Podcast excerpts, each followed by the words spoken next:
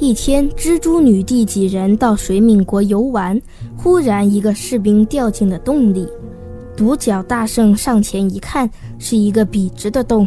几人小心地来到洞底，看见里面是一个很大的房间，里面有一群蚯蚓抬着一个轿子，轿子上坐着一只很大的蚯蚓，它穿着镶着宝石和黄金的红袍，一看就不是小人物。蚯蚓之王问。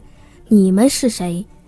蜘蛛女帝道：“我们是昆虫帝国的几位国王。”蚯蚓之王说：“你们是来联合的吧？”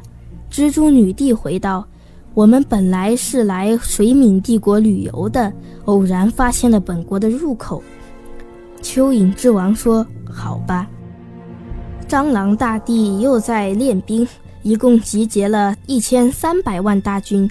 他带领着水军、陆军两路人马冲向了昆虫帝国。蜘蛛女帝、寄生大帝、独角大圣、旭文大帝四人带着一千四百万大军迎战。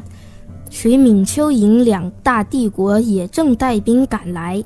蜘蛛女帝带领着一百万蜘蛛士兵在后面射毒液。独角大圣做前锋，螳螂、蚂蚁是士兵。黄蜂和蝴蝶也在天空进行火力支援，蟑螂盾兵依然摆出防毒大阵，挡住了螳螂、独角仙、蜘蛛和蚂蚁。但蟑螂盾兵只能坚持一会儿。蟑螂大帝让蟑螂弓箭手和蟑螂士兵去支援蟑螂盾兵，不过蟑螂弓箭手主要还是防御蝴蝶和黄蜂。蝗虫直冲蜘蛛女帝、巨蚊大帝和寄生大帝上来保护。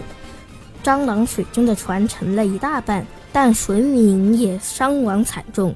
蚯蚓在地下钻出无数个大洞，一些蟑螂盾兵和士兵掉入了大洞。因为蚯蚓帝国、水敏帝国和昆虫帝国实力太强。蟑螂大帝带兵撤退，蜘蛛女帝又带兵打到了蟑螂帝国城门之下。蝗虫先打退了黄蜂和蝴蝶，然后遇上了独角骑士、螳螂、蚂蚁和蚊子，而蝗虫只擅长空战，所以被打退了。这时，蟑螂大帝也带领着残兵冲了出来，蜘蛛女帝领着士兵撤退了。